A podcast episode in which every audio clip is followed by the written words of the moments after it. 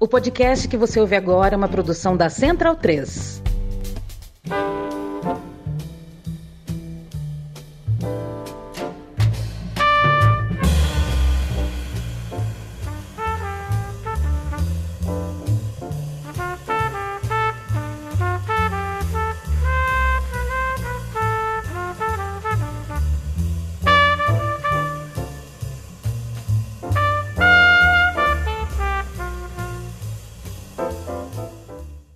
Pessoal, pontapé está chegando aqui pela Central 3. A gente chegou ouvindo Miles Davis, porque o programa está chegando no seu feed no dia 28 de setembro, uma terça-feira, que marca os 30 anos da morte desse gênio do jazz. A gente ouviu um trechinho de So What, que é daquele fabuloso Kind of Blue para 90% dos fãs do Miles, o álbum mais bonito dele. Só que tem o seguinte: é, Miles é gênio, o álbum é incrível, mas o, o som que a gente vai levar para você hoje é incomparável. Porque desde que a pandemia começou, aquele som de pinico telefônico, pelo qual você ouvia a voz retumbante de José Trajano dos Reis Quinhões, acabou. Hoje ele vai chegar com aquela voz bonita, aquela voz de chegada, aquela voz que o rádio nunca soube aproveitar, porque ele estava ou nos jornais, ou trabalhando em revistas, ou em televisão, mas o rádio, que é o rádio, nunca deu a José Trajano aquela grande oportunidade. Por isso ele veio para o podcast para dividir com todos vocês não só toda essa bagagem, mas também esse vozeirão que a partir de hoje está cristalino, José Trajano. Bem-vindo. Olá, Dudu e a mim, Matias. Eu não vou dar tchau, alô pro, pro nosso querido Gil Luiz Mendes, porque eu sei que ele não vai participar. Trata-se de um canalha, bem canalha, nos moldes. Ordinário. Do nosso, é, do nosso querido João Carlos Albuquerque. É, ó, você abriu com o Miles Davis, é, é um negócio muito chique, né? Esse, é, esse álbum que você falou, Kind of Blue, é um negócio reverenciado por todos os amantes do jazz.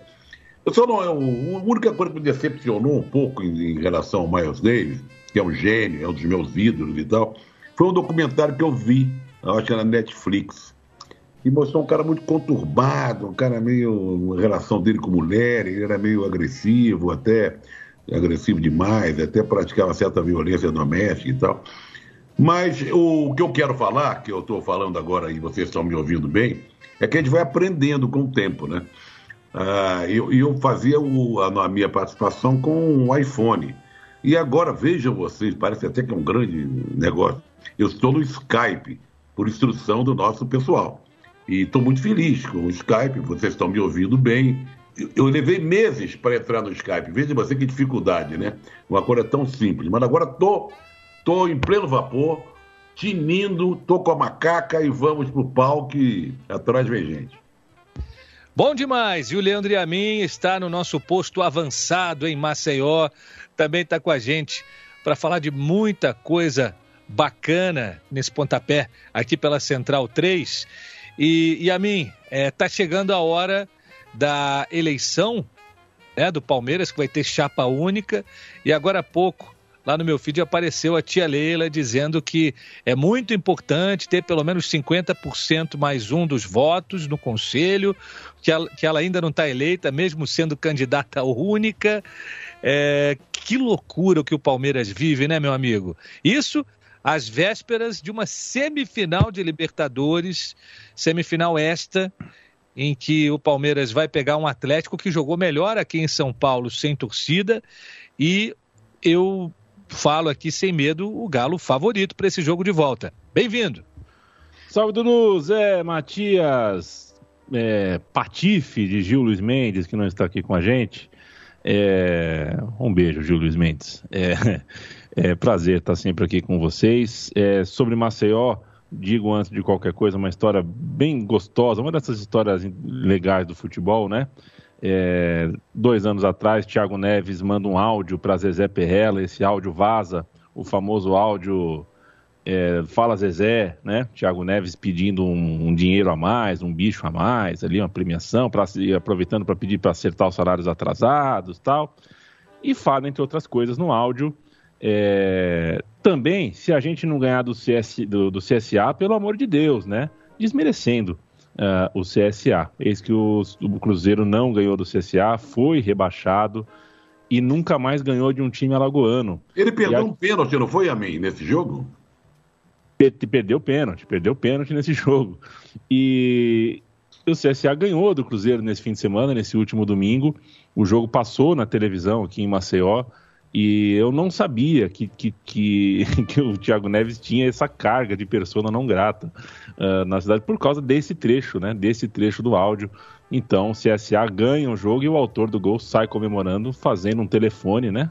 Com, com a mão e gritando: Fala Zezé. É, achei uma história dessas gostosas. Quanto a Leila, não é uma história gostosa, sem dúvida nenhuma. A Leila não é sócia do Palmeiras desde 1996. Ela, ela tinha que ser sócia desde 93 para concorrer à presidência do clube, pela contabilidade, pela matemática que o regimento interno, que o estatuto mandava. Ela não é sócia, mas deu um jeito de se tornar. Quem viabilizou isso foi o Mustafa Contursi, que fez uma carta, colocou uma carta no estilo A Garantia Soijô, é, dizendo não, a Leila é sócia desde 96 e em cima dessa carta ela se uh, fiou, né? E acabou, enfim, uh, sendo agora vai ser a, enfim, a futura presidente, é uma porção de problemas aí, uma porção de questões uh, muito complicadas, muito complexas, que a gente vai ver daqui em diante. Eu acho que a tendência é que ela coloque o Palmeiras, já que ela é dona de uma empresa, ela opera no mercado com a Crefisa, com uma rede de faculdades, e ela. Acho que a tendência é o Palmeiras entrar na sociedade anônima do futebol, a famosa SAF. É, só que vai entrar do pior jeito possível, né? Vai entrar uh, mudando estatuto, mudando regulamento, mudando o ano de eleição, tudo para fazer caber a entrada da Leila o mais rápido possível na cadeira de presidente. E de um jeito que, enfim, uh, a gente sabe que uh, todo mundo sabe que não é o certo, mas pensando em defender uma ideia que a Leila poderia vencer um mal maior dentro do clube, muita gente, muita gente boa, muita gente que eu respeito ou respeitava, uh, deixou isso acontecer, deixou uh, muito, muita coisa passar debaixo do nariz e não fez nada. Então, é, o Palmeiras vive um momento dramático nesse sentido, um momento moral, por enquanto é um momento uh, complicado do ponto de vista moral, mas eu acho que o Palmeiras tem um grande risco de ter um problema de gestão muito maior. Estou me estendendo, mas quero dar um toque, já que você uh, me falou de Palmeiras. Dizer que o meu time de botão do Zizinho foi para o ar nessa última semana, dos 100 anos do Zizinho. Eu e meu irmão, Paulo Júnior, falamos uh, sobre a história. O, tivemos Zé Trajano, na, na né, mandou um áudio para gente, falamos sobre o Zizinho também com o Zé. E acontece que em 1939 o Zizinho participa do primeiro. Tri, 1939 o Zizinho é da base do Flamengo e o Leônidas se machuca. E o Zizinho é chamado para compor o, o, time de cima no treino, né? Compor o, o treino dos times profissionais. Ele vai bem e chamam ele, falam, Zizinho, no dia seguinte, né? Amanhã pode vir, você vai treinar com o time profissional. Mas só faz uma coisa, corta esse cabelo, né? E isso em 39, né? Cabelo de jogador negro é, já, já, já importava uh, já incomodava as pessoas desde 1939. Nós estamos em 2021 é, e ainda a gente tem que lidar com isso, né? Jogador negro não pode ter rastafário, não pode ter isso, não pode ter aquilo, não pode ter trança. É, quase um século, né? Já passou muito tempo. Não tenha dúvida. O próprio negro no futebol brasileiro vai além. No livro do Mário Filho, até episódios anteriores a esse do Zizinho, a história do pó de arroz, né? Do Carlos Alberto. É brincadeira, né? A gente Parece que está num país que não evolui. E o Matias Pinto também está com a gente no pontapé. Ô Mate, de cara, essa terça-feira, 28 de setembro, que é a data que o programa está chegando ao feed, marca os 130 anos do Clube Atlético Peñarol de Montevideo, um clube que é a cara da América do Sul, é o grande clube é, sul-americano dos anos 60 é o clube que revelou grandes craques, é um clube que aonde pisa traz respeito. Mesmo hoje, né, a gente sabendo que economicamente o futebol uruguaio ele não tem a condição de competir como competia antes com o Brasil e com a Argentina, a molecada saindo com 15, 16 anos e voltando só depois dos 30 para encerrar a carreira. É, muitas vezes até o nosso mercado e o mercado argentino acabam absorvendo esses grandes jogadores uruguaios por termos condições melhores financeiras né, do que o Paisito. Mas falar de Penharol é falar de uma camisa pesada, de uma camisa que é sinônimo de raça, uma camisa que vestiu grandes jogadores do Uruguai e do mundo, né, Mate? Bem-vindo. Salve Dudu, salve Zé, salve Leandro. E, bem, não, não, não foi combinado esse começo, né? Mas, é, como eu sou editor tanto do Pontapé quanto o Som das Torcidas, que eu co-apresento com o Leandro e a mim, é, garanto que nas primeiras horas da próxima terça-feira, então o ouvinte que estiver escutando Pontapé já vai ter também lá no feed do Som das Torcidas uma edição especial né, sobre os 130 anos é, de fundação do então Central Uruguay Railway Cricket Club, que dá origem ao Penharol. A gente explica melhor né, essa questão lá no programa, mas vai estar disponível lá é, uma edição atualizada né, do, do dos últimos cânticos da Enteada Carboneira é, trazendo também muito dessa rivalidade com o Nacional, né, que é o grande motor é, do futebol uruguaio. É, essa rivalidade entre os dois clubes acaba é, forjando né, esses grandes jogadores. É, e daí tem uma divisão, né? A seleção de 30 ela é mais tricolor, a seleção de 50 é mais aurinegra, mas enfim, é, é uma rivalidade muito intensa, mas para mim, né, o Penharol, até por surgir primeiro é, e ter revelado mais jogadores, ter sido campeão mais vezes, é o grande time do Paisito, seguindo bem de perto pelo Nacional. Mas assim como o Yamin disse no programa, para ele tá ali, né, disputando com o Boca Juniors entre os cinco maiores clubes da história, né? Pensando no todo, não só no presente, mas essa questão da história de torcida, é, do intangível também, né? É, dessa questão é, da dimensão que os clubes têm, enfim. Para mim, o Penharol é, é, um time que você vê de longe, né? Uma camisa é, aurinegra. Primeiro, primeiro pensamento que, que vem é Penharol. E, inclusive, inspirou muitos clubes, né? Mundo afora, é, com o seu padrão, é, camisa verticalistas verticais, né? E que eles chamam poeticamente de ouro e carbono. Então, recomendo aí esse programa que a gente gravou no final da semana passada, logo depois né, da derrota é, contra o Atlético Paranaense, em pleno campeão del siglo, que teve até a, a, grande ironia né, do Pedro Rocha ter marcado um gol pela equipe paranaense, né? Já que é homônimo do Verdugo, um dos grandes jogadores é, do clube também, que passou aqui pelo futebol brasileiro, principalmente no São Paulo. Mas enfim, estou é, até me estendendo um pouco, mas eu, eu, eu, tenho uma conexão muito grande com o Penharol, com o futebol uruguaio, até por conta do que meu pai me contava, né? Ele que viveu bastante aí o, os anos 60 lá na fronteira, então ele cresceu, né, junto com esse Penharol dominante, ao contrário dos dias de hoje, né, no qual é, demorou um tempão aí para voltar, né, uma semifinal continental. E pelo resultado da partida de ida, acho muito difícil alcançar a decisão que será disputada em Montevidéu, assim como a final da Libertadores. Já não viu esse time jogar de perto, com certeza, porque volta e meia essa turma estava no Maracanã, enfrentando grandes clubes do Brasil. Ali nos anos 60, Trajano vai lembrar, a primeira Libertadores que o Penharol venceu em 60, tinha um brasileiro no time que era o Salvador, um zagueiro que veio do Internacional. É, mais tarde, quando o Penharol vence a Libertadores e o Mundial em 82, tinha o Jair, que era um meia, que inclusive mete um golaço de falta no Penharol e Flamengo de 82, que o Flamengo teve um milhão de chances. O Príncipe Todo mundo apostava que o Flamengo... Como, O Mike? Príncipe Jajá. Príncipe Jajá, exatamente. Ele mete um golaço de falta e, pô, fala de Fernando Morena, Pedro Rocha, é muita história, né, Trajano? É, eu, eu, queria. É, aliás, eu estou falando do Jair. O Jair é filho do Laerte, que foi um jogador do Vasco, famoso, aquele time que tinha Carlos Alberto, Paulinho e Bellini, Laerte, Orlando e Coronel. Sabará, Livinho, Vavá, Roberto Pinto e Pinga.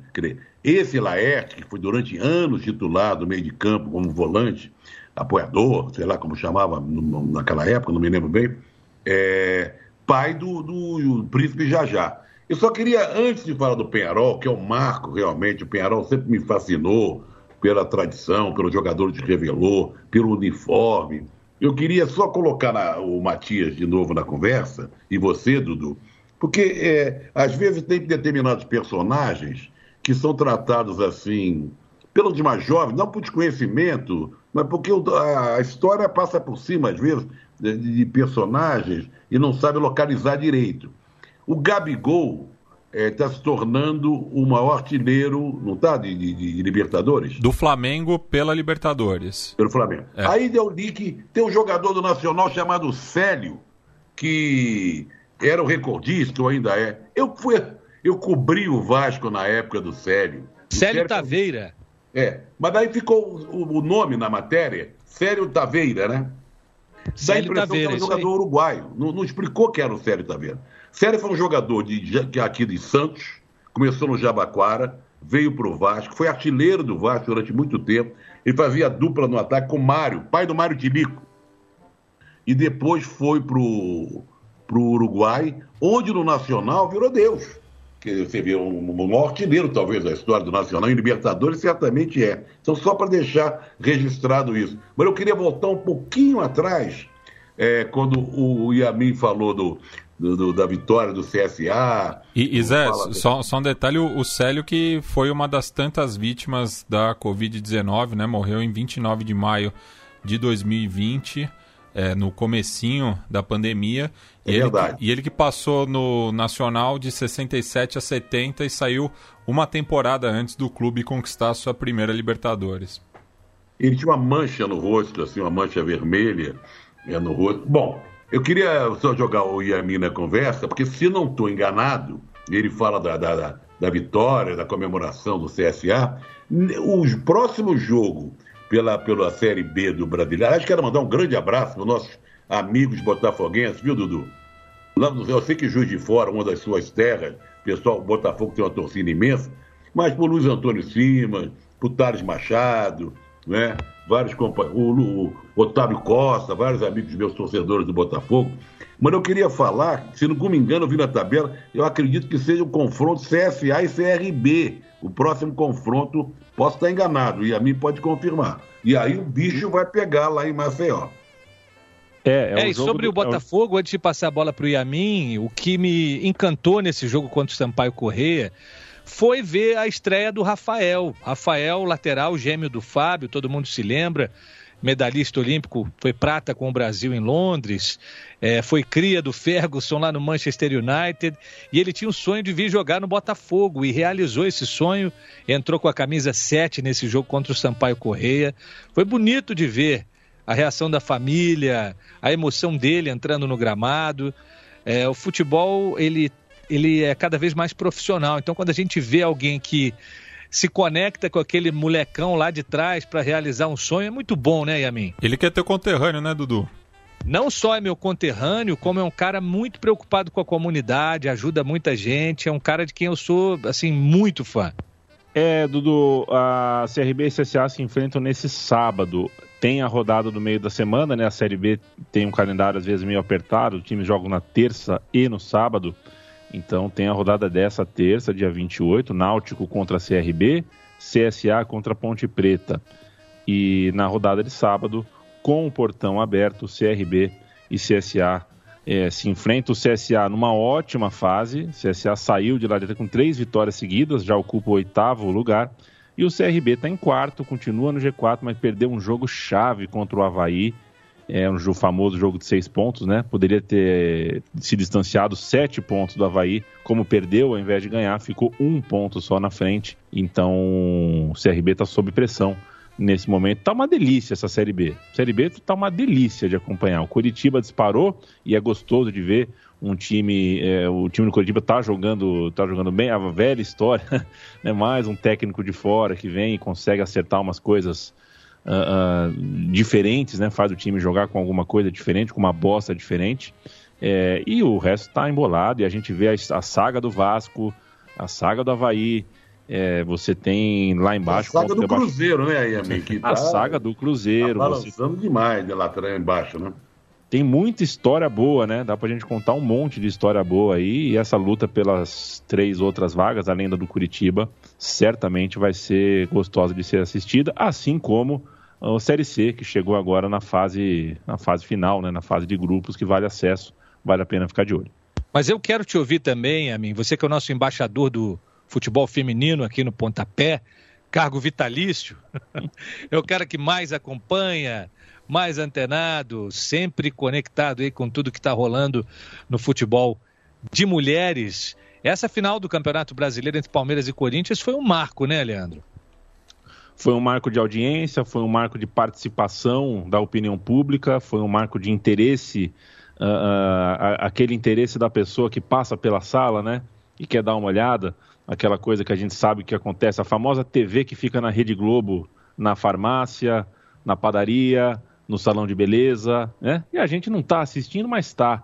Né? É, é, um pouco disso também que, que representatividade também passa por isso, né? Tem que estar tá ali, tem que estar tá na TV, tem que estar tá aparecendo nos lugares e aos, aos poucos as pessoas vão se, uh, se familiarizando. Um Palmeiras e Corinthians na final ajuda muito isso. Acho que é um campeonato que regrediu tecnicamente em relação ao ano passado. Isso se deve em parte à pandemia e, em parte, a receita que pode ser veneno para o campeonato, a receita de como parar esse Corinthians. O Corinthians é um time que tem uma história fantástica, recente, tem um time fantástico, tem um jeito sofisticado de jogar futebol. É, é, um time que você percebe a movimentação, o time marca pressão direitinho, quando tem que subir, sobe coordenado, não deixa espaço, ninguém corre errado. É um time que, por causa disso, consegue ter força para jogar, correr os 90 minutos, muito aplicado.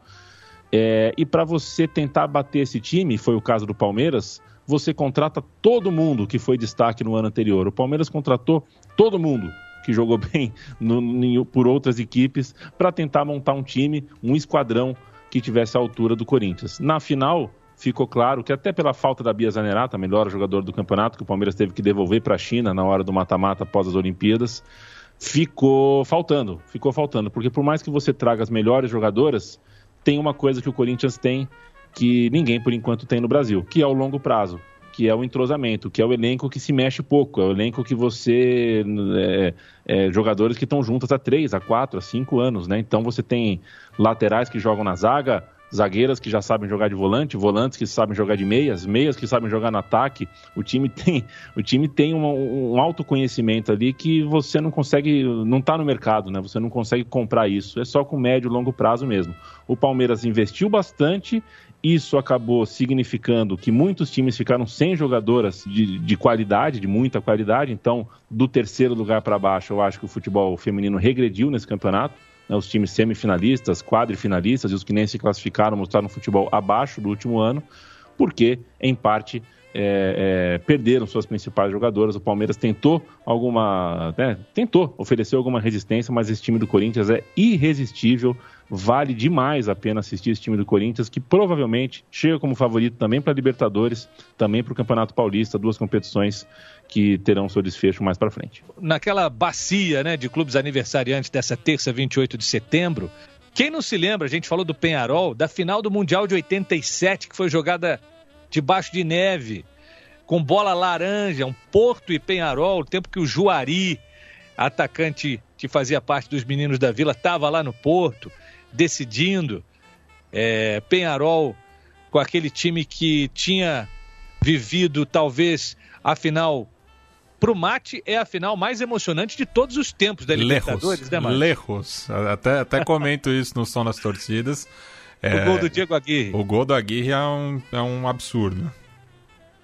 É verdade. E o Porto, que era o adversário do Penharol naquela final épica de 87 no Mundial, faz aniversário, é dois anos mais jovem do que o Penharol, 128 anos de história do Porto, que é um clube que tem assim, uma ligação muito grande com o Brasil, com jogadores brasileiros ao longo dos anos e também com torcedores brasileiros. Nosso Chico Patti é, estará esta isso. semana representando o Pontapé, Trajano, no jogo contra o Liverpool. Então, daqui do Brasil, a gente manda um abraço pro querido Chico, que tem feito muita falta por aqui, né, Trajano? É verdade, estamos com saudades dele, do querido Chico. Aí vou fazer um gancho, né? Um, como a gente costuma fazer, um pandan, como dizia antigamente o querido e saudoso Samuel Weiner, com quem eu tive o privilégio de trabalhar. Eu li, que o, o pessoal não sabe, mas nós sabemos muito bem internamente, que o Dudu faz uma lista maravilhosa de efemérides, de tal, de hoje, de amanhã, de quarta-feira. E eu vi lá que tem o Strick, né? O treinador. Tem, tem o Strick. Eu faço a minha lista, Trajano, e eu recebo também, semanalmente. Saca aquele cara que é nosso fã, ouve todos os programas, está sempre ligado. E ele também trabalha com rádio, então ele faz esses levantamentos também, que é o Rogério da Hora Moreira. Ele sempre está semanalmente mandando também datas. Eu tenho a minha lista, cruzo aqui com os dados do Rogério, que sempre colaboram. E o Strick, por exemplo, veio da lista do Rogério. Tá, e quem que tem um o grande Strick? abraço. aniversário dele? Faria aniversário de morte, de vida? Ó, o Strick aparece aqui na minha lista, seria, ele faria 104, são 104 anos de nascimento nessa terça-feira. O Omão, o Dorival Nippel. Tá, aí que eu quero fazer o gancho e o Pandan. Ele foi técnico do Porto. Vários treinadores passaram pelo Porto. Zezé Moreira.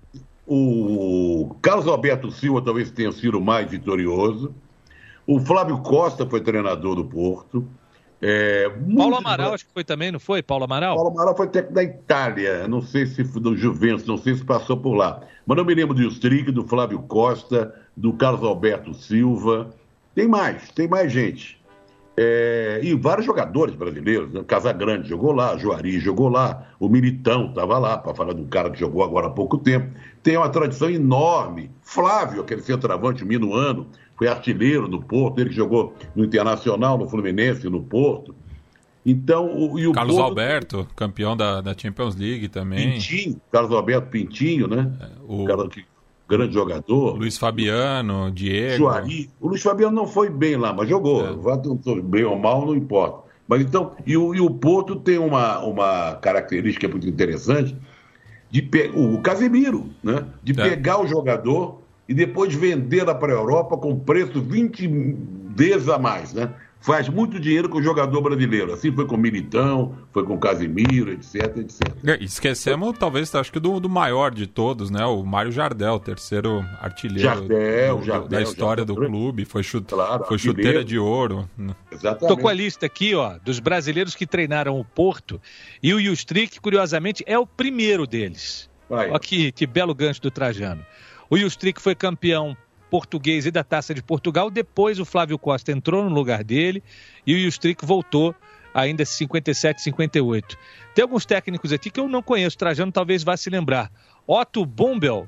Sim, Otto Bumbel, é um técnico que não fez nome no futebol brasileiro, dirigiu times na Espanha e em Portugal. Mas é brincadeira, depois teve dois charás dele, o Otto Vieira e o Otto Glória. Exatamente. É, o, o Otto Glória é o mais famoso deles, porque o Otto Glória treinou praticamente todos os grandes times de Portugal, se destacou mais no Benfica e na seleção portuguesa, onde levou Portugal ao terceiro lugar na Copa de 66. Paulo Amaral passou lá sim, Trajano.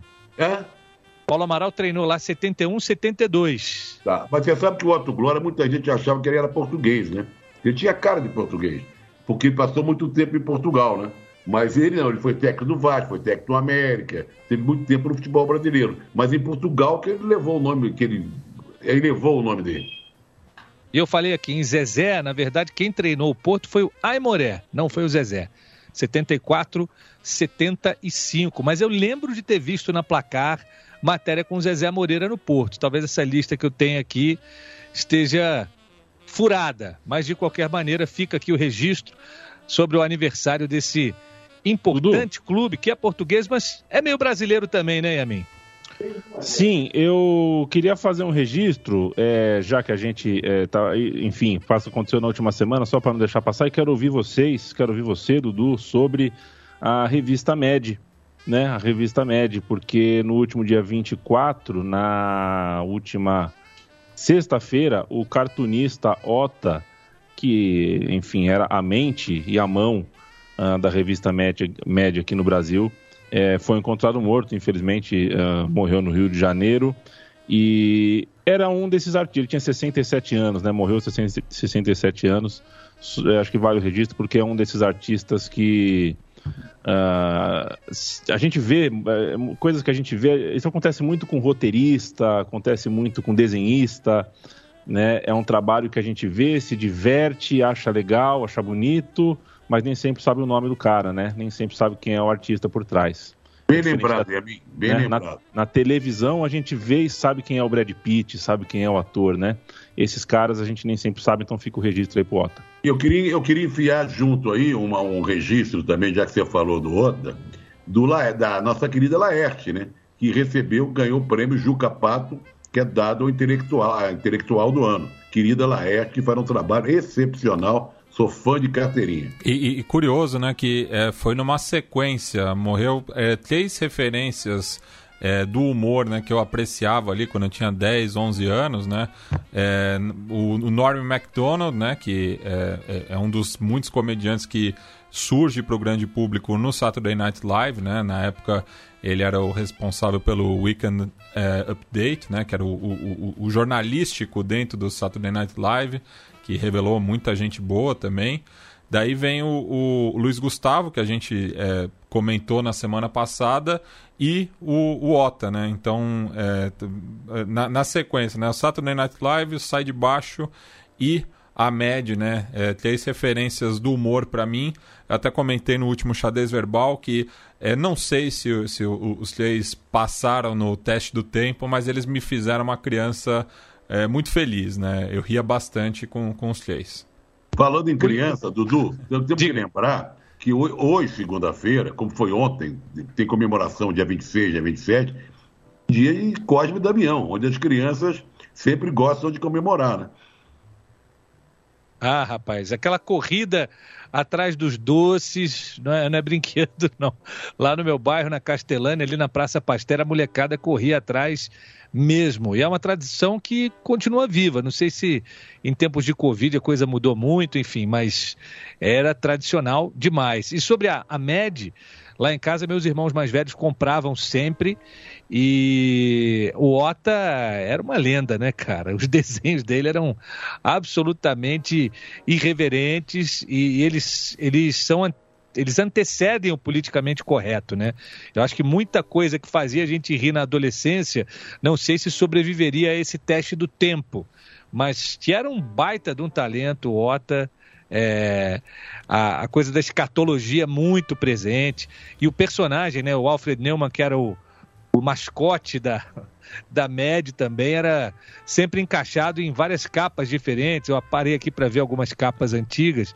Tem ele vestido de Paquita, ele com jogadores da seleção brasileira nos anos 70. Tem uma do Sai de Baixo também. É, por, por, por, isso que é, isso ficou gravado na, na, minha mente. Que eles fizeram uma edição especial do, do Sai de Baixo, a, a versão brasileira, evidentemente.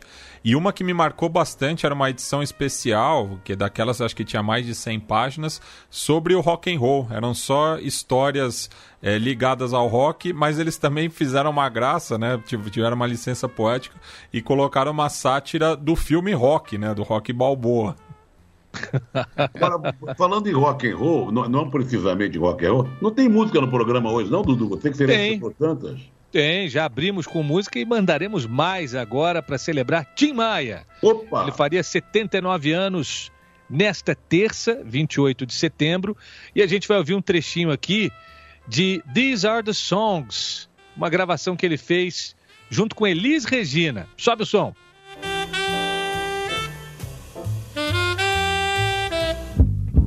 These are the songs I wanna sing. the songs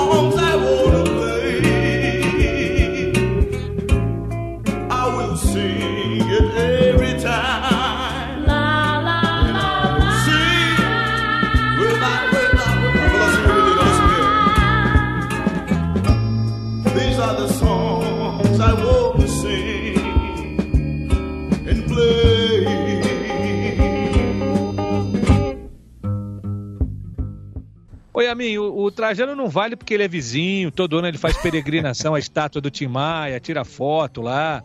Ou não sei se é a mesma foto que ele usa sempre. É a mesma no aniversário do time. Eu não tenho ido lá, é, é a mesma.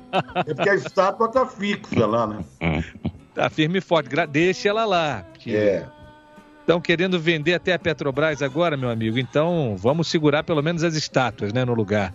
Oi, Yamin, o, o Tim Maia morreu, você era menininho, né? Você devia ter uns, uns 10, 11 mais ou menos. Mas já, já deu, acho que deu tempo de sentir o impacto desse cara é, na música brasileira, família, galera certamente curtia o Tim Maia, né? Isso chega pra gente, acho que até das, das gerações anteriores da gente, é bom demais. Ele é bom demais. Uh, acho que a, a, maneira como a história dele, né, uh, o tempo que ele passa nos Estados Unidos, a própria maneira como ele uh, acaba tendo que levar a vida e enxergar a vida, né, excluído em alguns momentos, seja por falta de grana, seja, enfim, porque entrou cedo em uma em uma em uma sociedade ali, né, em um, em um meio no qual ele talvez não tivesse no molde, né? Porque era negro, porque era gordo, porque era sem modos. É... Ele conseguiu transformar cada, cada pedaço dessa vida dele em música, né? A biografia dele é maravilhosa e conto duas coisas para você. Da primeira, para saber quantos anos eu tinha uh, quando o Tim Maia morreu, é, trago para o futebol. O Tim Maia morreu no mesmo dia que o Oséias fez aquele icônico gol contra contra o Corinthians. Lembra aquele gol do Oséias? Sim. Foi, claro. no me... foi no mesmo dia, foi no dia que o Tim Maia morreu. Naquele jogo teve um minuto de silêncio pelo, pela morte do Tim Maia. Coisas que a gente não, a gente não se esquece, né? Não sei por qual razão a gente que gosta de futebol tem uma memória para coisas que parecem irrelevantes. Só você para buscar essa, e a minha essa foi longe. E, e falando da, de uma relação indireta do Tim Maia com o Corinthians, já que o, o Yamin pegou esse, esse gancho aí também, é para mim a, a, a, a, paródia né, de arquibancada no Brasil que eu tenho mais é, inveja, que eu gostaria que fosse cantada na arquibancada do meu clube, é uma versão é, da torcida do Corinthians para é, Não Quero Dinheiro, Só Quero Amar. É, é impressionante, essa versão é muito boa. É, quando surgiu já foi um sucesso instantâneo, porque essa é uma melodia é fodida, assim. Eu sou, sou muito fã, principalmente da, da primeira versão dela, ali dos anos 70, com, com direito à orquestra, tudo, né? Tem um arranjo maravilhoso, é um temaço. Vocês não me levem e... a mal, mas nesse hora de, de música e Tim Maia, eu saio na frente. Eu saio na frente. Torcedor do América, né? Há, há controvérsias. Não, o Nelson, o Nelson Mota no livro diz que não é, mas é cascata. Cascatolândia, de gente. Ó, eu já me fudi fazendo entrevista, me baseando em coisa que o Nelson Mota fala. Ele tem um livro chamado Noites Tropicais, ele descreve uma cena lá com os mutantes, com uma fantasia tal. Aí eu vou entrevistar o Sérgio Dias, o guitarrista dos Mutantes, e o Sérgio, não, isso nunca aconteceu. eu viro para a câmera e falo assim: muito obrigado, Nelson Mota. E pensando por dentro, filho da puta, né? É aquele famoso show da sucata?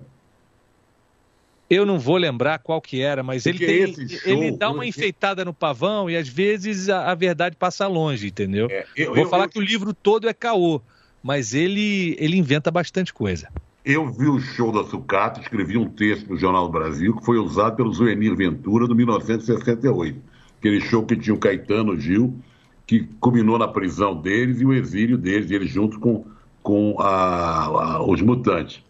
Mas diz que não é. Olha, o, o Tim Maia foi criado na rua Afonso Pena, onde eu fui criado. É a rua ao lado do América viveu aquele tempo todo ali na Professor Gabis, Praça Afonso Pena. O mundo dele era o América. Naquela época a torcida do América era grande e as pessoas saíam da Marise Barros ou da Doc Lobo, passavam de bonde, de ônibus, para ir para o jogo. Quer dizer, ele viveu esse universo, essa atmosfera, sabe? E depois gravou aquela, aquela coleção do placar, gravou o hino do América muito bem. Se, olha, se não foi, fica sendo. E a estátua dele está ao lado do América, lá na Praça Afonso Pena. E, Dudu, é, sabe, que eu, sabe que eu pedi, certa vez, de amigo secreto no Natal da família, a biografia do Tim Maia, escrita pelo Nelson Mota. Essa biografia, né? E veja você que, por uma ironia do destino, meu tio tirou, me tirou de amigo secreto, justo meu tio, é, o careta, né? O moralista, o tio que fuma maconha aos 18 anos, mas hoje acha maconheiro tudo tudo gente ruim, né? Esse cara que se tornou, enfim, é o pacote completo ali. E ele me tirou. E a dedicatória do livro, é pena que eu estou em Maceió, eu não trouxe meus livros, que eu queria ler. A, dedicatória que está no livro é de cinema, é uma coisa assim. já que você pediu, tá aí o livro. É, espero que você consiga encontrar alguma virtude dentro dele. Uma coisa assim, tipo. Pô, eu queria bater com o livro na tua cabeça, então. É, tipo assim, cara, você me fez comprar um livro de um cara absolutamente repugnante. Essa é a impressão que eu tinha, assim. E no fim das contas, eu dou um prêmio. Hoje é dia de Cosme Damião, né? Um doce para quem uh, souber em quem meu tio votou.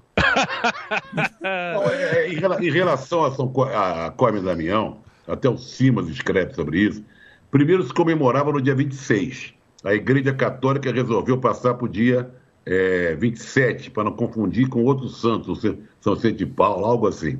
Mas até ele brinca, eu, como sou festeiro, comemoro nos dois dias, 26 e 27.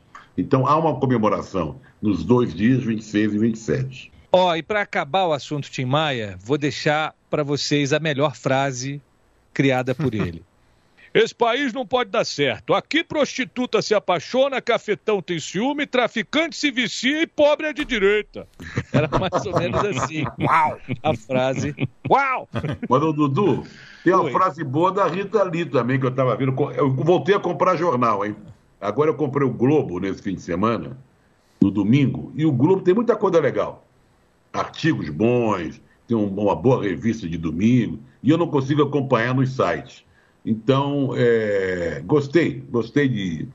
E tem uma matéria grande com a Rita Lee, que está tendo agora uma amostra da Rita Lee, ela compôs, ela está se recuperando de um câncer e tal. E ela fala algo parecido com o seguinte: éramos para estar na época do Jetson, e estamos vivendo a época dos Flintstones. pois é, galera quis voltar no tempo, né? Falando em voltar no tempo, essas datas que a gente sempre lembra, né? No último sábado, fez 41 anos da morte do John Bonham, que é o baterista do Led Zeppelin, que para muita gente é o maior baterista de rock de todos os tempos. E o Robert Plant, que era o vocalista dessa banda, do Led Zeppelin, postou uma foto numa estátua que foi feita em homenagem ao John Bonham, na cidadezinha pequena de onde ele vem, que chama Redditch. E a, a, estátua é impressionante. Eles montam meio que um kit de bateria ali, com prato, com. E ele no meio de um ataque, assim, destruindo a bateria. A, escultura é maravilhosa. E eu fiquei curioso com aquela imagem, falei, pô, será que isso aqui é o túmulo dele? Eu fui pesquisar, não. Ele tem um túmulo. É, na verdade, ele foi cremado, né? E as cinzas dele foram enterradas é, numa cidadezinha pequena também ali por perto, na região dele, Worcestershire. E aí ele, o, o túmulo dele é um local de peregrinação. Eu fui até ver é, as imagens. É, deve ter passado brasileiro ali, porque eles botam de tudo. É, as pessoas deixam baquetas com dedicatória para o Bonham. Tinha pandeiro, palheta, tudo que você imaginar, é, garrafa de cachaça, de uísque, palheta. É, eu, eu não sabia onde estava enterrado John Bonham e, e, acabei descobrindo que o túmulo dele é numa cidade que não tem absolutamente nada, mas é um ponto de peregrinação para os fãs de Led Zeppelin. Já não é a primeira vez que a gente fala de, de túmulo aqui, né, Mate? Pois é, né? A gente já falou do, do, do Gardel em, em Chacarita, do Jim Morrison em Paris é, essa relação né, da, da, idolo, da idolatria pós-mortem, né? Tem também o, o cantor, agora me foge o nome, é, Paulo Sérgio. Paulo Sérgio, isso, que também era um evento né, no, no, no Rio de Janeiro, enfim. É, é, é uma relação é, curiosa né, do, do, do dos fãs é, para a vida inteira mesmo, né, até pela eternidade. Né, então... nós estamos falando em túmulo, cemitério e tal, e tem São Borja, né? Onde estão enterrados, tem os túmulos ali do, do Getúlio, do Jango e do Brizola. É, e, e tem a, a o, o, Lula sempre conta a história, né, de quando o Brizola, Brizola levou ele para conversar, conversar com, com Getúlio. Getúlio. Conversar com Getúlio. Eu ouvi essa história do próprio Lula, o dia que ele foi lá gravar na casa do Trajano. E ele falando que o Brizola ficou mais ou menos uma hora conversando com o túmulo do Getúlio, como se Getúlio tivesse lá e no final Companheiro Lula, gostaria de falar algo com Getúlio? Ele não, companheiro Brizola, acho que você já falou tudo. e assim acabou o papo de, de cinema, né? De Leonel de Moura Brizola com o túmulo do, do grande Getúlio Vargas. Oh, e a mim, nossos times de coração estão nas semifinais da Libertadores, estamos gravando antes das semifinais. E eu, como que não queria nada, eu dei uma olhadinha assim na internet para ver quanto custaria se eu quisesse ver uhum. a final da Libertadores. E aí, a gente que tem filho, paga escola, etc., já começa a ficar arrepiado de ver preço. E aí eu comecei a pensar no que eu vi em Assunção, 2019, quando a turma do Colón de Santa Fé, que nunca tinha sido campeão de nada, foi até o Paraguai para ver a final contra o Del Valle. Foi uma festa incrível e por onde você tinha mais ou menos uns 30 mil santafecinos lá e a galera foi de carro da Argentina para o Paraguai. Dormia no carro. Você via a galera do Colón, né, os sabaleiros, é, em qualquer cantinho fazendo um churrasco, assando uma carne, é, cantando, dançando. Era um negócio de maluco. E começou a me ocorrer aqui, a mim, você que também pode ter esse mesmo problema, pode ter que pensar em ver seu time na final. Já te ocorreu ir de carro para Montevidéu, meu amigo? Você toparia uma doideira dessa? Não saindo de Maceió, tá? Saindo de São é, Paulo. De ah, eu toparia. Dudu, eu vou, eu vou fazer uma graça aqui, né? Porque como eu fui editor e roteirista do, do documentário da Libertadores 2020, né? Então trabalhei para a Comebol. Eu espero não precisar me preocupar com o ingresso, né? Eu espero conseguir uma credencial. Afinal de contas, sou parte do time de comunicação nesses últimos meses aí. Então, é, espero. Se eu não conseguir essa credencial, o ingresso fica caro, mas a gasolina fica cara. É, não gosto muito de viagem de carro, não. Eu sou meio igual o Zé Trajano, gosto mais de busão. Gosto de um busão, me esquecer no fundo do busão e dormir, parar no graal da vida, mas com boas companhias, esse é o tipo de, esse é o tipo de passeio que é, que é muito gostoso, é muito saboroso. Eu confesso que era e continuo contra a final única, mas eu já me desradicalizei demais e a torcida do Colón tem muito uh, tem muita contribuição nisso. Eu já entendi que tem como a gente assistir deslocamentos fantásticos, coisas realmente muito bonitas para acontecer. É, continuo contra. Acho que eu ainda prefiro a final com ida e volta. Mas convenhamos, né? O que a torcida do Colón mostrou pra gente. A Libertadores e a Sul-Americana hoje está muito para brasileiro e argentino, né? Então a gente hoje em dia é quase utópico a gente pensar em torcida do Nacional de Medellín vindo até Santiago ou a torcida do Colo-Colo indo até uh, Bogotá né? Porque nos próximos anos, aparentemente, as finais vão ser entre dois times brasileiros ou um brasileiro contra um argentino. Mas é, é, o tipo de passeio que é bonito de ver. É bonito de ver. E quando é com um time que não está muito acostumado, mais ainda.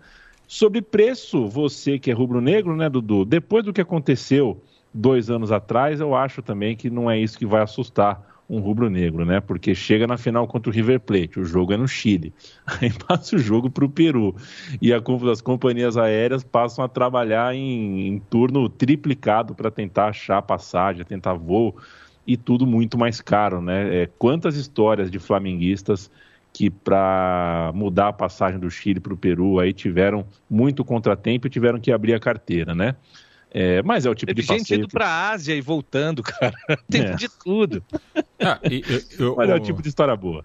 Não, e a gente pode ter uma situação também é, dessas na final da Sul-Americana, que vai ser no mesmo estádio é, do que da, da, Libertadores, né? É uma situação parecida com a do Colón, né? Porque de Curitiba a Montevidéu não, não é uma distância é, tão grande assim, né? Então, se o Atlético Paranaense fizer a final contra o Red Bull Bragantino, o que é, é, é, é o que parece que está se desenhando, né?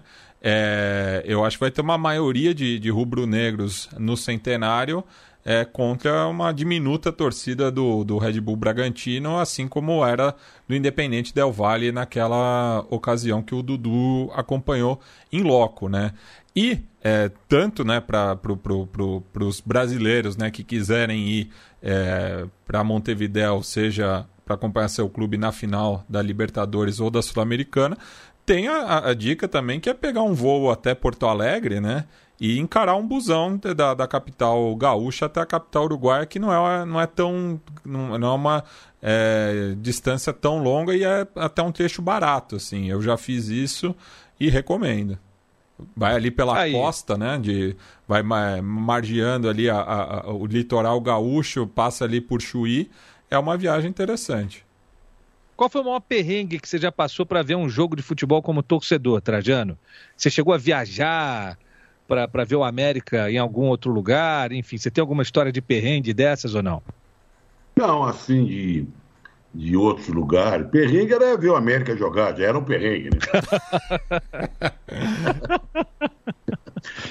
perrengue hoje em dia, acompanhei aqui na TV América, o América ser eliminado pelo americano nos pênaltis. Não, é, é, o perrengue que a gente tinha naquela época em relação à América era porque o futebol nos anos 60, esses anos assim, era muito interessante por antes, porque você o, o hino a Teixeira de Castro, ia Caio Martins, ia Conselheiro Galvão, esse era o perrengue, você entendeu? E esses times, Madureira, Bom Sucesso, Canto do Rio, Português, tinham uma torcida, não grande, mas tinham.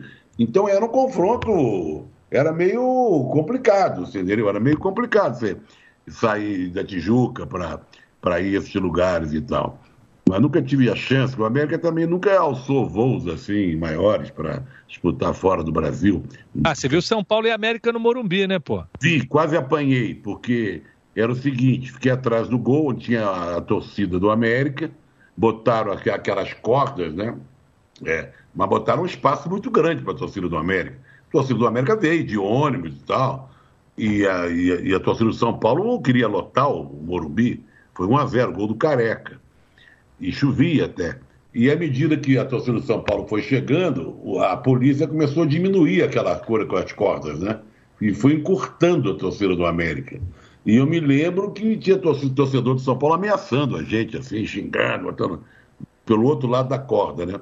Eu até me lembro que eu falei com o Paulino, que foi, fez companhia. Paulino Serra, cracaço. Paulino Serra. Eu falei, o negócio é o seguinte, tem aqueles três ali ameaçando a gente. Nós podemos morrer, mas vamos escolher um. Escolher um. Se eles avançarem para cima da gente, então vamos os dois em cima de um. E aí a gente morre, mas aquele um vai sofrer. E aí encurtou. Esse foi um perrengue. Esse foi um perrengue. E agora a gente vai voltar a falar de música nesta segunda 27 a gente lembra os oito anos da morte de Oscar Castro Neves, a gente teve o prazer de receber no velho pontapé inicial. Entrevistamos o Oscar na época dos 50 anos da Bossa Nova e a gente vai ouvir agora um trechinho dele cantando Waters of March, a versão em inglês de Águas de Março. E depois o Trajano fala um pouco sobre ele.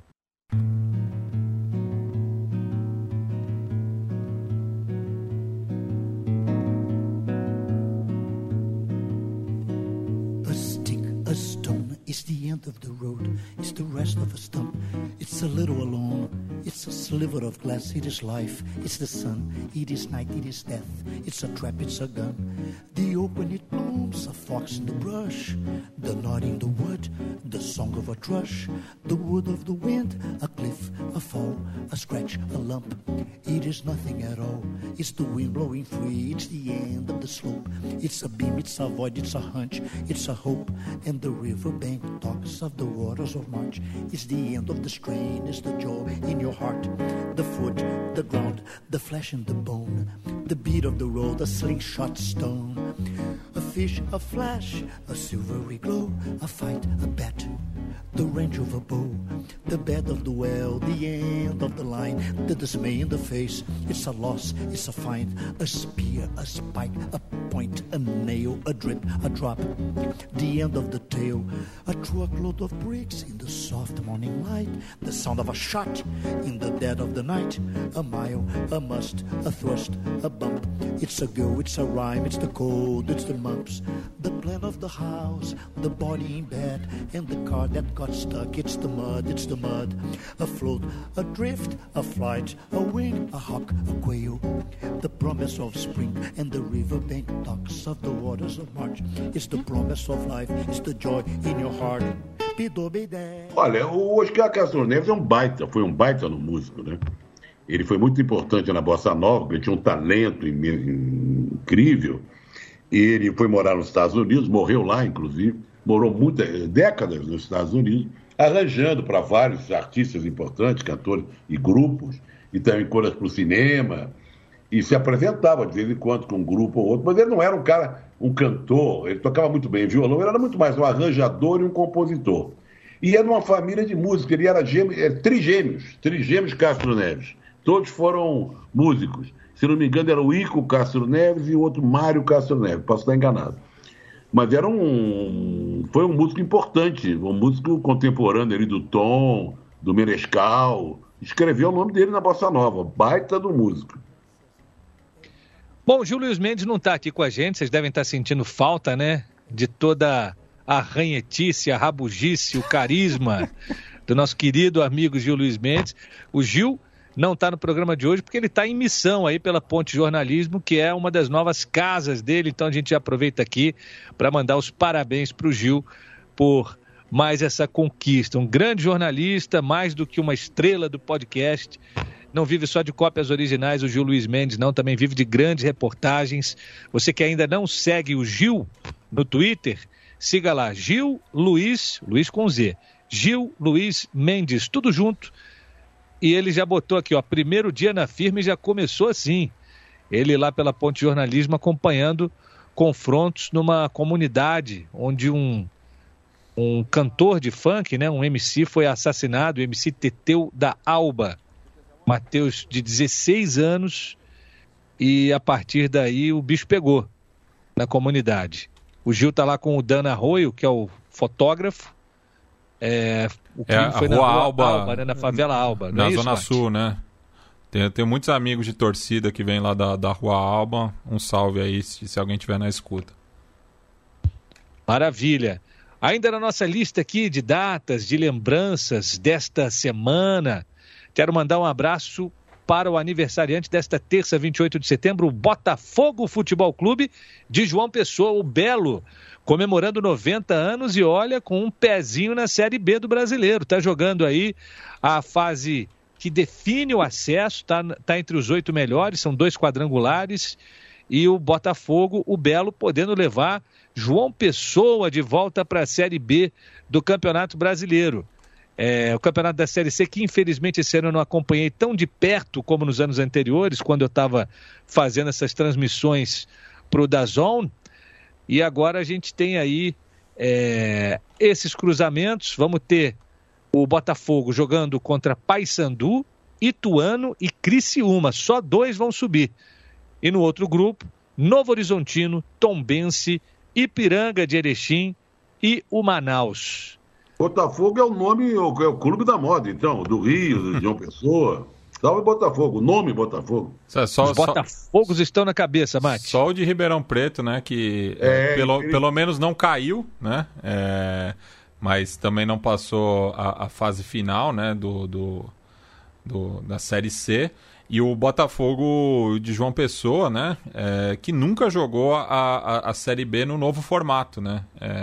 A Série B que desde 2006 é em pontos corridos e o clube pessoense ainda não jogou nessa fase, né? E ele que havia sido é, terceiro colocado, sua melhor campanha na B em 1987 e jogou pela última vez na segunda divisão em 1989, né? Então tá aí é, há mais de 30 anos, né, sem disputar a Série B. Jampa, terra de amigos muito queridos, Bruno Sacaúe, a Patrícia Rocha. Tomara, tomara que o Belo consiga esse acesso. Na segunda, dia 27, data em que a gente está gravando o pontapé, Raul Guilherme Plasman comemora 77 anos e posso falar para vocês que o Raul é um dos entrevistados mais carismáticos que eu já tive o prazer de encontrar. Ele é uma máquina de contar causos, histórias. Olha, ele tem um livro é, que foi escrito por um jornalista que trabalhava no Sport TV, não sei agora, acho que é o Renato Nogueira, não, não, não vou lembrar o nome, vou dar uma pesquisada aqui. Mas enfim, o livro é pequenininho, né? Ele é bem sintético, ele não, não dá a dimensão do personagem, porque o Raul, ele é um cara marcante dos anos 60, é um cara campeão de Libertadores nos anos 70 e 66, ganhando Taça Brasil com o Cruzeiro, ainda jovem, e quando ele estava para se aposentar, eu conto essa história no meu livro, ele avisou para o Felício Brandi, então presidente do Cruzeiro, que ele não queria mais é, jogar futebol. Pegou o carro dele, foi para Curitiba, onde morava a mãe dele. A mãe dele fez aquela comida caprichada de mãe para ele né, jantar. E aí ele liga o Jornal Nacional, naquela época que era Cid Moreira, e era um sábado. E aí estava o Cid Moreira e o Fernando Vanucci. Fernando Vanucci apresentando o jornal. E ele fala assim: Raul Plasman é o novo goleiro do Flamengo. Aí ele olha para a mãe dele, a mãe dele olha para ele. Ela, meu filho, que é isso? Falei, mãe, não sei o que, que é não, mas esse telefone vai tocar agora. Não deu 10 minutos, toca o telefone, era o Márcio Braga, para falar que tinha acertado com Felício Brandi a contratação do Raul. O livro Raul Plasman, Histórias de um Goleiro, é do Renato Nogueira, isso, isso aí. Memória tá boa ainda, é um livro de 2001 mas acho que está esgotado já. Talvez você ache na estante virtual. E aí, ainda sobre o Raul, o Márcio Braga tentou convencer o Raul a, a vir para o Rio. O Raul falou: Cara, o que eu vou ganhar não dá para morar aí no Rio, não. O Rio é muito caro. Ah, mas você vem para cá, você fica na concentração de São Conrado. Aí o Raul falou: Pô, vou morar na concentração essa altura do campeonato. Conversa vai, conversa vem. Márcio Braga, poxa, que pena que você não vai aceitar, porque a gente tem uma turnê agora, uma excursão para jogar os torneios de verão da Europa, vamos ficar lá não sei quantos dias. E o Raul falou com a sua cabeça, bom, estou acostumado a jogar esses campeonatos aí com o Cruzeiro, né? Tá bom, tá bom. Eu faço essa turnê aí, essa excursão, depois a gente vê que bicho que dá. Resultados, foi em 78. O Raul ficou no Flamengo até 84. Foi campeão da Libertadores novamente, foi campeão do mundo e com um estilo muito particular, né, Trajano? Era um cara que não era muito de sujar o uniforme, não. Bola baixa com ele era covardia, mas no alto ele não perdia uma. O Raul foi uma figuraça na história do futebol brasileiro, né? Usando camisa amarela, né? Quando jogava no Cruzeiro. Foi apelidado de Vanderleia, né? que a Vanderleia estava no auge da Jovem Guarda. E participou daquele time inesquecível do Cruzeiro, com Raul, Pedro Paulo, William, Procópio e e Vanderlei, talvez, é, Wilton Chaves e Amauri, Natal, Evaldo, Tustão e Wilton Oliveira, é, tem o Tissel Lopes também, desculpe, Piazza e Tissel Lopes no meio de campo, quer dizer, e depois veio para o Flamengo, como você contou aí, veio para o Flamengo já não queria mais jogar, final de carreira, e acabou tendo, conquistando coisas inacreditáveis. O curioso é que ele teve uma época como comentarista de televisão, até conhecido, né? Na Globo e foi interrompido assim, não sei porquê. E nunca mais, não sei se lá na, na terra dele, em Curitiba, ele começou a comentar. Mas ele teve um momento que ele era um dos principais comentaristas, se não me engano. Acho que ele voltou, acho que ele voltou a trabalhar em clubes, né, Trajano? Ele ficou muito tempo trabalhando no Cruzeiro, trabalhando com base, trabalhando aí com relações externas dos clubes, enfim, ele voltou para o meio do futebol e volta e meia ele aparece agora comentando jogos na Flá TV também. E ele é muito carismático, é um cara muito legal de lidar. Legal. Sempre aprende um pouquinho com ele. Vamos entrando aqui nos destaques finais do nosso pontapé. Eu vou começar pelo querido Leandro Yamin, direto de Maceió. Aquele abraço, meu amigo. Valeu, Dudu. Um abraço para você também. Boa semana para você, é, para o Zé, para o Matias, para o Gil, para todo mundo que escolhe a nossa companhia, passa uma hora com a gente. Eu citei no começo a história do Zizinho, é, não citei o porquê, mas a, a, mudei de ideia ao longo do programa, vou querer citar, porque o Zé Elias é um querido, é um amigo, é um cara bacana e hoje a gente assistiu, pelo menos eu tive a chance de assistir na ESPN Brasil, um debate é, muito pobre sobre a coisa do cabelo, sobre a coisa da tatuagem, a coisa do, do menino que acende no futebol e tem preocupações estéticas, né?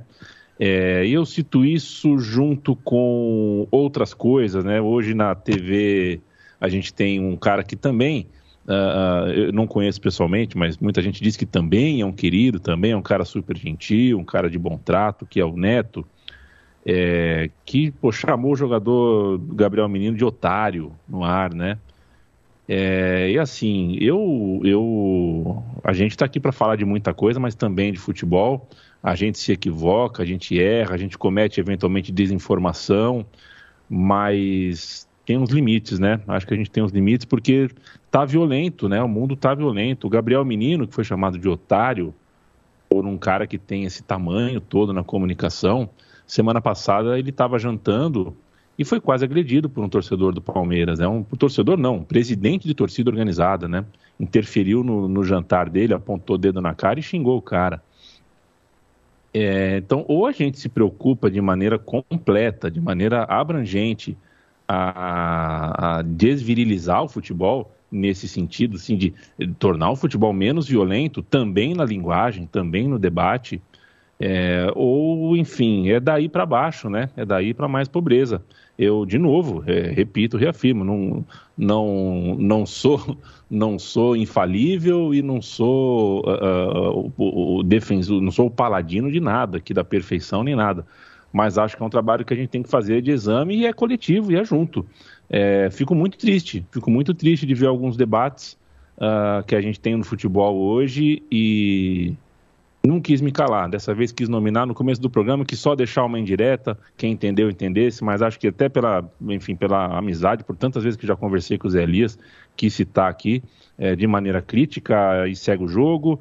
E a gente vai achar outros exemplos e outros exemplos e outros exemplos todos os dias de como a gente, com essa coisa, são muitos podcasts, muitos canais no YouTube, muitos canais de TV falando de futebol uh, com uma estridência, com uma contundência, é, que às vezes patrocina uh, uma posterior violência, né? Às vezes a violência, inclusive, com, uh, com quem pensa o futebol, né? Não é, não é coincidência que treinador de futebol no Brasil esteja sendo tão atacado, né? A cada derrota é, porque o, os postos do futebol, os lugares no futebol dedicados ao pensar o jogo, ao pensar o futebol, ao, né, que no caso é o técnico, que também é o caso de muitos comentaristas, o caso de quem fala sobre futebol, pensa, escreve sobre futebol, está é, tá sem espaço, está exprimido porque está uh, truculento, está baixo astral, está violento, né? Então, no meu tchau aqui, é, posso até estar, tá, posso até estar tá fazendo um observatório da imprensa grande demais aqui, uh, e, é, que é uma coisa que a gente fazia muito no, no saudoso, muito mais do que futebol, é, que eu fazia com o Mauro César, com o Lúcio de Castro, mas é, hoje me incomodou, me pegou e eu quis falar um pouquinho sobre isso, porque é, acho que às vezes é bom, acho que é bom a gente falar para tentar fazer com que o ambiente fique um pouco menos violento, sabe? Não existe chamar jogador de otário, não existe ficar uh, alimentando e naturalizando coisas que depois podem estourar em algo violento de verdade, fisicamente, não só na linguagem. Beijo, Dudu. Valeu, querido. Quero ouvir agora o destaque final do Matias Pinto. Valeu, Mati. Salve Dudu, salve Zé, salve Yamin. É, e eu deixo como destaque final de que é, ontem, né? A gente está gravando segunda-feira, dia 27, então ontem, domingo, dia 26, eu estive na, na primeira exposição desde o da, da, do começo da pandemia. Estive lá no Sesc Pompeia, onde está tendo uma amostra individual do artista chileno Alfredo Jaar, é, com curadoria do Moacir dos Anjos, que foi o curador da 29 Bienal, na qual eu trabalhei e tive contato com a obra desse artista lá do, do país transandino. É, e fica a recomendação para quem estiver por São Paulo, né? É, lembrando que agora o SESC está funcionando com agendamento, né? Você tem que é, agendar a sua ida à exposição, então entra lá no, no site do SESC Pompeia é, para saber maiores informações, mas é gratuito e uma exposição bastante impactante, né? No qual ele trata muito é, da, de geopolítica, né? É, é, e relacionado com, com a arte, ele tem uma poética bastante forte e, enfim, é uma exposição bastante sensível, né? Porque trata de temas difíceis. É, então fica a minha recomendação, né? De que acho que foi um dos primeiros eventos abertos, né? Que, que eu fui desde que a gente está vivendo essa situação de anormalidade, né? Então fica aí a recomendação. Olha, e o grande destaque do programa de hoje foi a qualidade do som de José Trajano. Se o homem já causava com aquele Absurdo. sonzinho de telefone, meus amigos, agora preparem-se que o trovão vai ressoar por aí. Valeu, Zé. Eu fiquei muito satisfeito em poder melhorar o nível aí da, da, do meu áudio, porque realmente estava ridículo, estava mal. É, e o que eu queria fechar é dizer que o futebol é uma coisa admirável, formidável, como faz bem para a gente em determinados momentos. Eu, muita gente sabe que eu torço pelo América, o América, e fiquei muito triste com eliminação, mais uma chance que a gente tinha de talvez voltar, voltava ainda algum, alguma coisa para frente, de voltar para a Série D, ou Copa do Brasil, sei lá o que fosse. E fiquei muito chateado. Eu sofro muito com o América, eu sou um torcedor, eu sou aquele cara que acompanha o time, é, virtualmente hoje em dia, é uma pena. E estava muito relaxado com o futebol, decepcionado, achando tudo uma merda, sabe? O futebol só é legal também quando o teu time te proporciona alguma alegria. Alegria nenhuma também é muito desagradável. E eu torço por isso, todo mundo já sabe que eu torço pelo Arsenal lá na Inglaterra, por causa da relação com meu filho, já expliquei 500 vezes. E o Arsenal me proporcionou uma alegria imensa nesse domingo, ganhando o principal rival lá do norte de Londres, o Tottenham, pela exibição de gala, com uma garotada. Aliás, esse time novo do Arsenal, a primeira, o time perdeu as três primeiras rodadas e ganhou os três últimos jogos, porque nos três últimos jogos jogou o time que vai jogar o campeonato. Nos três primeiros jogos, seis jogadores que foram contratados ou estavam machucados não tinham jogado. Mas não importa. Importa que me deu uma alegria. Eu, eu fiquei outra pessoa. Colocou meu domingo numa outra dimensão, sabe? Eu sorria, eu queria ver gente. Eu abri uma garrafa de vinho e, e tomei assim com uma alegria. Chegou minha namorada, abracei com o maior conforto e tal, com o maior carinho. E fiquei tão, tão feliz. Falei, graças a quê, né? Graças ao futebol, porra. Sabe, eu que estava lá por baixo, que coisa legal, né? Que coisa maravilhosa. Agradeço tanto, sabe? Eu que já vivi tantas poucas e boas com o futebol. Vou fazer 75 anos no mês que vem. Acompanho futebol desde menininho, de colecionar figurinha, essas coisas todas, de bafo-bafo. Depois entrar para o jornalismo esportivo, aos 16 anos e tal de ser vizinho do Maracanã, ter o Maracanã como quintal da minha casa, de repente desanimado, triste, ficar alegre desse jeito, agradeço muito ao futebol, que legal. É, eu senti igual na última quarta-feira vendo Serrano e Goitacás aqui pela TV Serrano no YouTube. Serrano ganhou do Goitacás pela primeira vez desde 2004. Não foram tantos confrontos de lá para cá, mas sempre um adversário pesado, difícil, foi muito bacana. Só que aí a alegria só durou até o sábado que o Serrano perdeu do Rolaria. Mas é do jogo, né? A gente que torce para time pequeno, a gente está mais acostumado a apanhar do que a ter alegria. Por isso que a alegria acaba sendo tão sublime quando vem, a mim. Foi esse jogo contra o Goitacás que dois jogadores do Goitacás estão. Foi esse jogo, né? Foi. Foi estão né? suspeitos pelo número de escanteios, escanteios. que eles cederam ficar de olho Foram nisso afastados, porque... é. As divisões Isso... de acesso do Rio de Janeiro, Nossa. elas, a gente, o tempo que eu estava na gestão do Serrano, a gente tomava muito cuidado, ficava muito atento. Graças a Deus nunca aconteceu nada suspeito em jogos nossos, mas em jogos dos outros a gente via coisas realmente estranhas, especialmente na divisão mais baixa, que era a Série C na época, até porque muitos desses jogadores eles não têm salário, ou quando tem, o salário não vem, ficam meses sem receber e o cara no desespero às vezes acaba se submetendo a fazer coisas que é, ele não pensa na hora, mas que vão acabar com a carreira dele, né? Ninguém que é, topa um arranjo de resultado ou de escanteios ou o que quer que seja, é, merece a confiança do seu empregador, do seu time e dos seus companheiros, principalmente esses jogadores que acabam cedendo a essas tentações, acabam ficando absolutamente isolados no mercado. E a minha dica no final é Amor no Espectro. É uma série do Netflix que está estreando a sua segunda temporada. Te mostra adultos jovens, ali na faixa de 25, 30 anos, que estão no espectro autista e que decidem enfrentar esse grande desafio de tentar um relacionamento, né? tentar encontrar uma pessoa que, que faça ali dele especial, dela especial. E é tudo contado com muita sensibilidade, tem momentos bem divertidos, outros que fazem a gente é, pensar bastante. A gente que tem filho no espectro é, sempre imagina como é que vai ser né, a vida adulta deles. Então, é uma série especialmente sensível, conta isso de uma maneira leve, divertida, mas sem virar as costas para os problemas. Quem vai dar o tchau hoje para vocês é o Zeca. Fala assim, galera, boa noite. Galera, boa noite. Bom dia e boa tarde. Bom dia e boa tarde. Grande Zeca. Grande Semana Zé. que vem tem mais pontapé. Mais pontapé. Semana que vem Mais tem mais pon- pontapé. Tem mais pontapé. Aí, tchau pessoal, valeu. Falou. Valeu.